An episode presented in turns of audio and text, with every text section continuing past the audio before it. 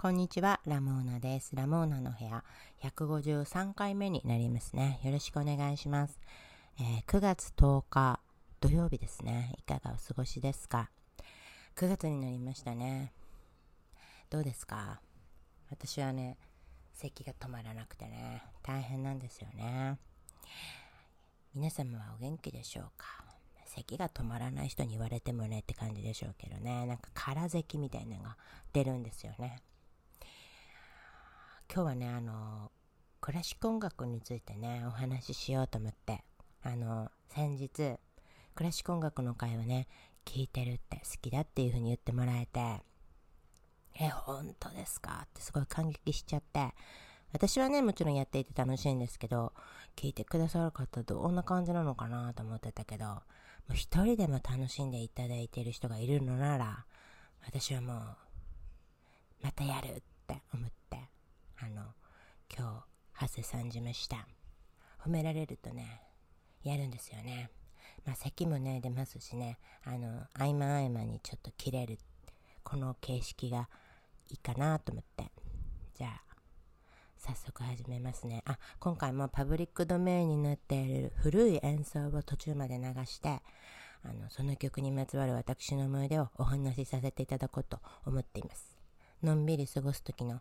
お供にしてもらえれば嬉しいですね。よければお付き合いください。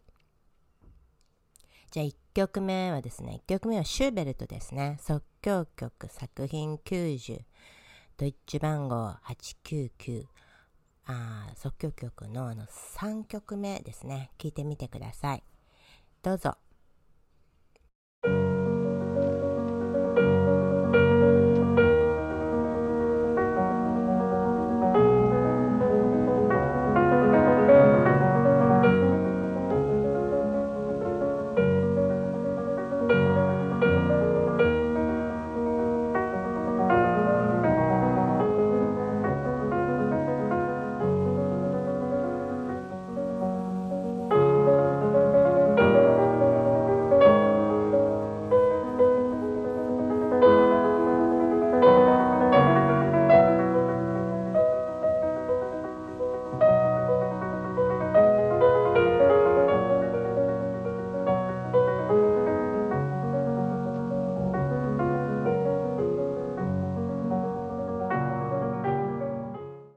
シューベルト作曲、即興曲作品93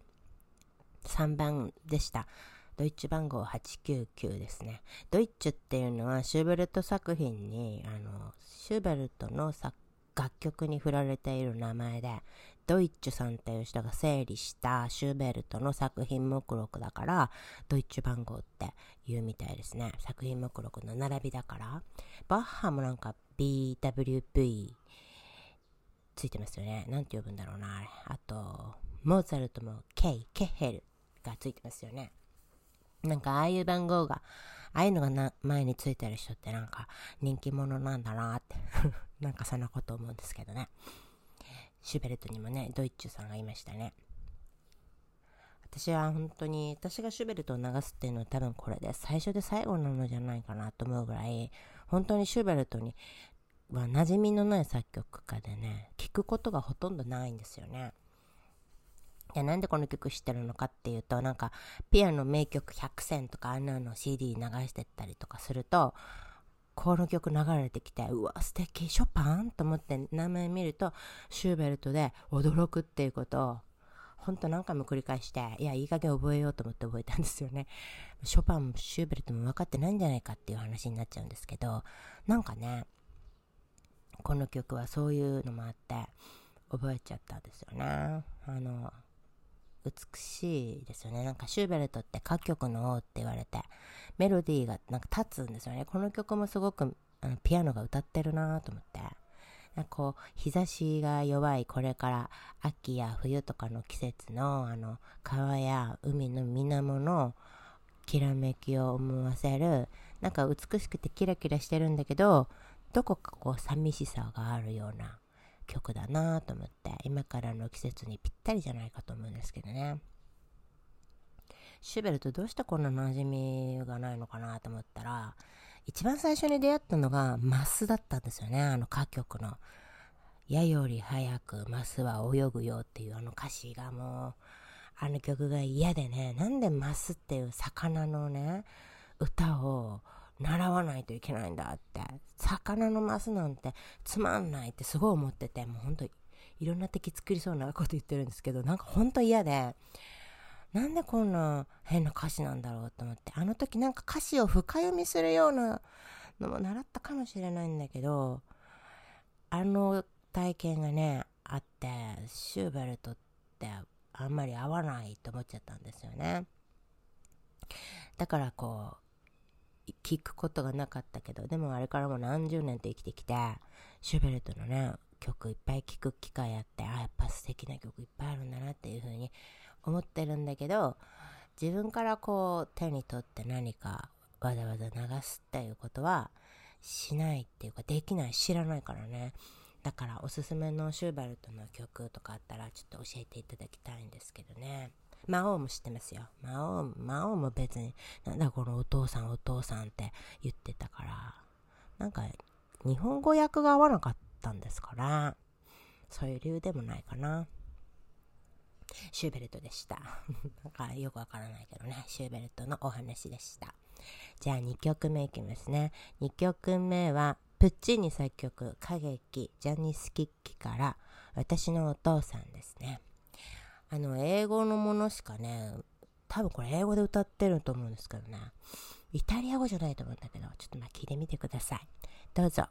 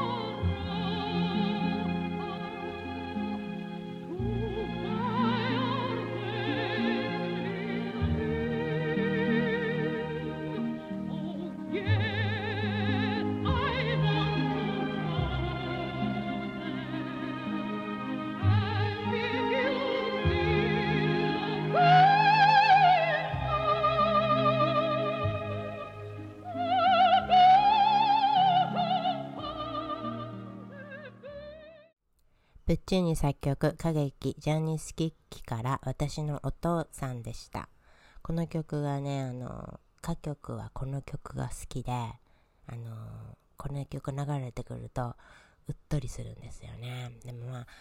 歌詞がね、今のは多分英語だと思うんですけど、あの、もともとイタリア語じゃないですか。マリア・カラスのものとか聞いてたりとかしてたから、で、何言ってるのかわからないんですよ。イタリア語だからね。で、あの、音楽がね、好きでこう身を委ねている感じなんだけど、でもこう、私のお父さんっていうタイトルがね、不思議でね、なんでこのお父さんに対してね、こんな情感たっぷり愛情深く歌うってどういうこと？と思ってね。歌詞を見てみますと、これお父さんへの愛情じゃなくて、いやまあもちろん愛はあると思いますけど、お父さんへじゃなくて、こう、好きな人と結ばれたい、結ばれなかったら死んじゃうみたいな思いを切々とお父さんに訴えかける娘の曲なんですよね。あ、なるほど、それなら納得だわ、と思ってね。あの、私のお父さんっていうタイトルがね、どうしてこんなタイトルなんだろうって、ほんと不思議に思ってたけど、読んでみたらそういうことでしたっていうね。なんか、この曲がね、すごくある時からものすごい私の中で印象強くなった、なったんですよね。あの、ミスター・ビーンってあるじゃないですか。イギリスのコメディでローワン・アットキンソン演じるミスター・ビーンっていう風変わりの人が、ものすごいこだわりの人だから、なんかいろいろへんてこなことをして周囲を混乱に陥れて、なんか笑いを巻き起こすみたいなコメディですよね。もう当時はね、見ていた当時20年以上前だと思うんですけど、見てた時は笑ってたけど、まあ、今見るとどうなんだろうなっていう恐ろしさもちょっとあるんですけどね、面白いのかな？で、そのまあミスター・ビーンって2回ぐらい映画作ってるんですけど、2回目の映画のミスター・ビーンカーヌンで大迷惑っていう放題の映画があるんですよね。で、その中でビーンが、なんかね、お金を稼がないといけない局面に、あの、局面にあってしまって、あの、何だったか、ちょっと詳しく忘れたんですけど、男の子と一緒に旅を、カンヌまで旅をすることになってて、で、その旅費がないかなんだかで、あの、お金が必要になったんですよ。それで、瓶があの、市場みたいなところで、あの、この、私のお父さんをね、誰かが持ってた、あの、カセット、テープレコーダーみたいなので、オンして、この私のお父さんを流し出して、口パクで歌うシーンがあるんですよ。これがまあね、ほんと見事なんですよね。すごい精度でできてて、あの、ローアートキンソンが歌ってんのかなと思うぐらい、あのね、口の動きがもう完璧なんですよ。で、本来は多分大笑いするシーンなんだけど、あまりにもその再現度がすごいから、あのね、わけのわからない涙が出てるんですよ。もう、すごいこの人と思って泣いちゃうっていうね、あれ、すごい不思議な体験だったんだけど、あれを見て、もう私のお父さんっていうのはすごい大好きになっちゃったんですよね。あの、ちょっとね、良ければね、YouTube でね、何かね、映画のサイトみたいなのがあるんですよね。公式なのかな？なんかそういうので、そのローアントキンソンのあのミスター・ビーンが私のお父さん口パクでやるの見れるから、ちょっとね、興味を持っていただいたら見てみてほしいんですけどね。すごいから、もう喉を震わして歌うようなところも、口の動きすごい、あの、ぴったりで、ああ、役者ってこういうことなんだなと思って、なんか顔とかじゃなくて、やっぱほんと全身で演じるってこういうことなんだなって思ったんですよね。もうロアン・アトキンソンってあの後、2016年ぐらいにあの、めぐれ警視っていうシリアスな刑事ミステリーもののドラマ主人公を演じてるんですけど、めぐれ警視役で。渋くてね、なんかもうビーンで、かなり奇怪な人をやってたから、こういうシリアスな役やると、すごい渋めにな、渋い人になっちゃうんだなと思って、かっこよかったですね。お話も結構面白かった気がするんですけどね。ああいう本当に人を思いっきり笑わせてきた人が、シリアスをやったら、ちょっともう叶わんなと思ったっていうね、誰が何に叶わないのかわからないんですけど、なんかわ、もう叶わんわって思ったんですけどね。最後瓶が持ってちゃったんだけど、プッチーニの私のお父さんでした。じゃあ3曲目いきますね。3曲目は、ボルディン作曲、公共詩中央アジアの草原にてですね。じゃあ聞いてみてください。どうぞ。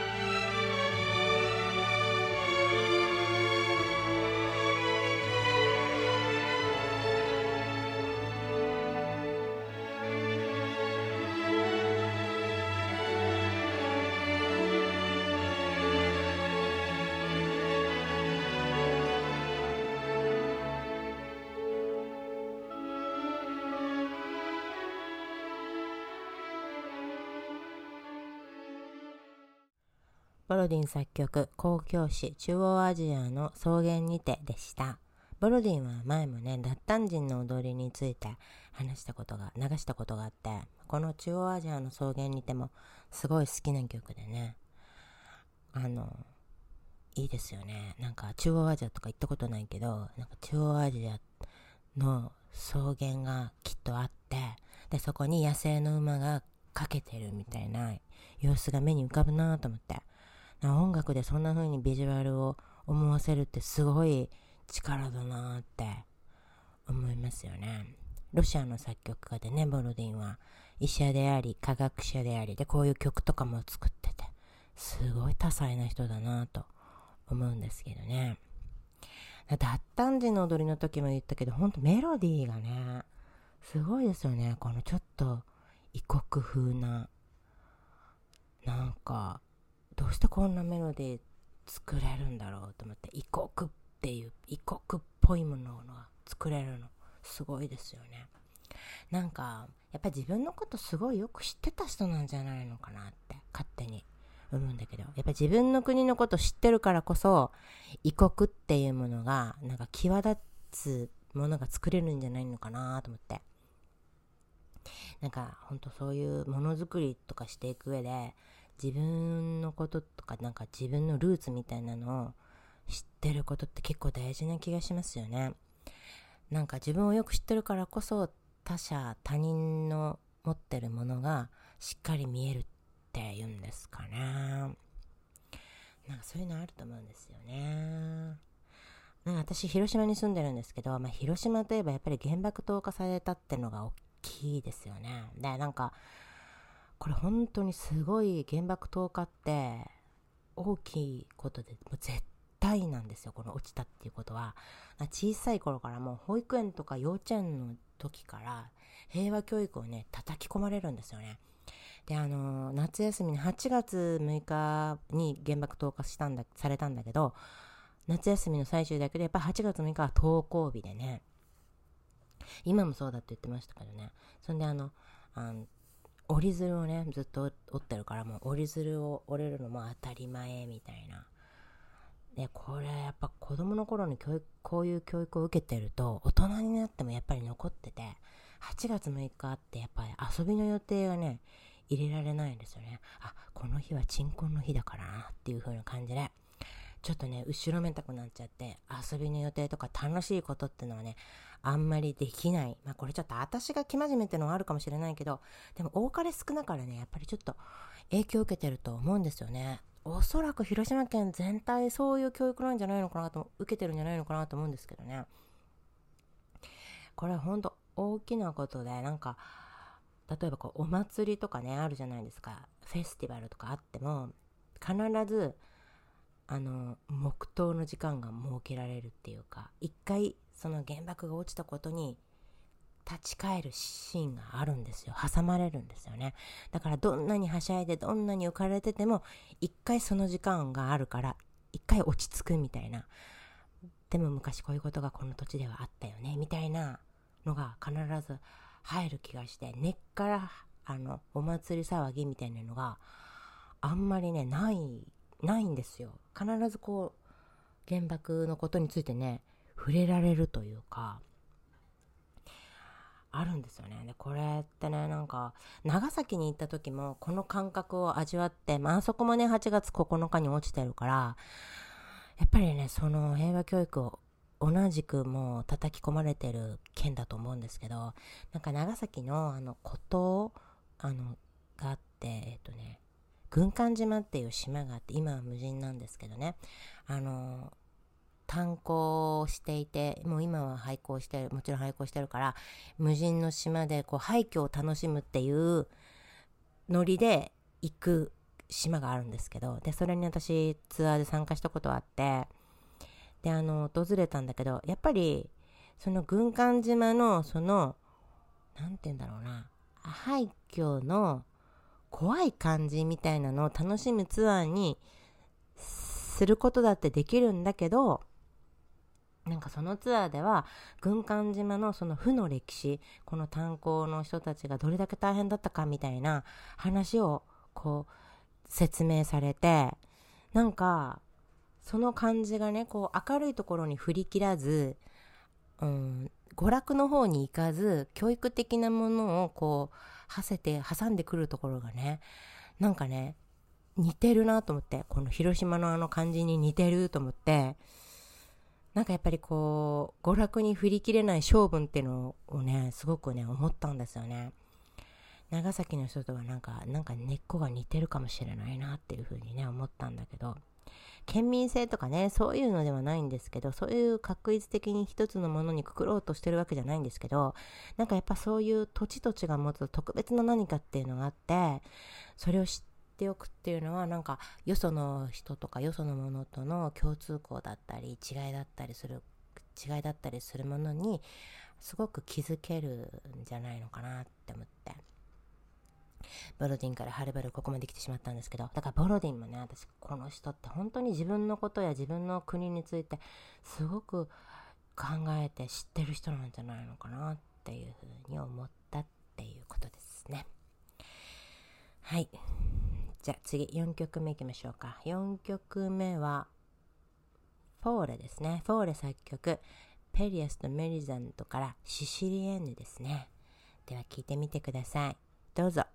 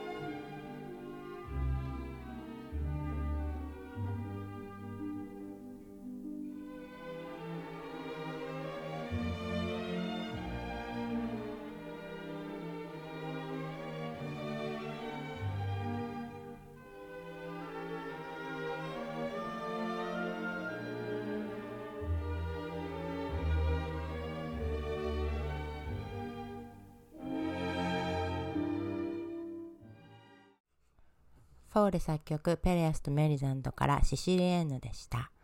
ハープから始まってね、フルートがメロディーを奏でるっていう幻想的な感じと、まあ、美しくて繊細で悲しいって思うんですよね。悲しいじゃないかな。悲しいが待ってる感じですかね。今すごい幸せなんだけど、絶対この先悲しいがあるやん、みたいな。なんかそんな感じで、まあ物語のある曲ですよね。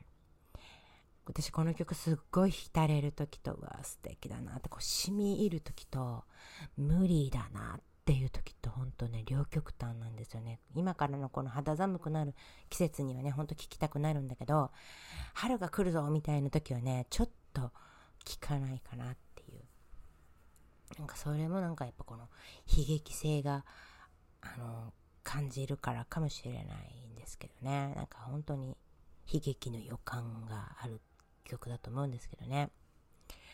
まあでも美しいですよね。やっぱりすごい曲だなと思って、こう、久しぶりに聴くとやっぱりいいなと思いながら聴いちゃいますね。フォーレはすごいですね。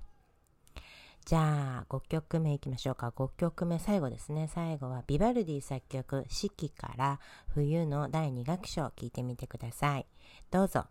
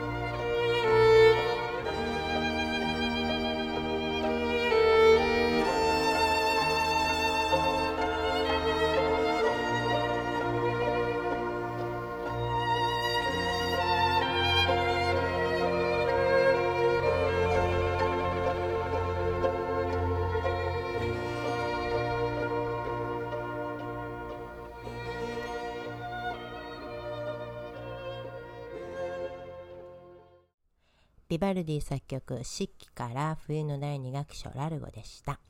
ビバルディの四季といえばね、やっぱ春がダントツ有名なんですけど、なんかそれ以外も結構、あ、この曲聞いたことあるなっていうの結構入ってますよね。私はあの、冬がね、この冬が大好きで、あの、この2楽章、1楽章、3楽章まであるんですけど、1楽章は冬のすごい厳しい寒さを思わせるかっこいい曲で、で、2楽章はあの外はすごい寒いけどお家の中で暖炉で温まってゆったりしてる感じの可愛い曲でで三楽章はもう一回ねこうそう言ってもやっぱ寒いよねみたいななんかちょっと冬の厳しさがもうちょっと続くみたいななんかソネと詩みたいなのにはこれから春が来るみたいなの書いてあるけど春を感じさせるような甘さはない。ちょっと厳しい感じがあって1楽章と3楽章がかっこよくてそのかっこいい2つに挟まれたこの2楽章はあの平和な時間がのんびり流れてて可愛いなと思ってすっごく好きな好きなんですよね。なんか情景がね目に浮かぶなと思ってビバルディって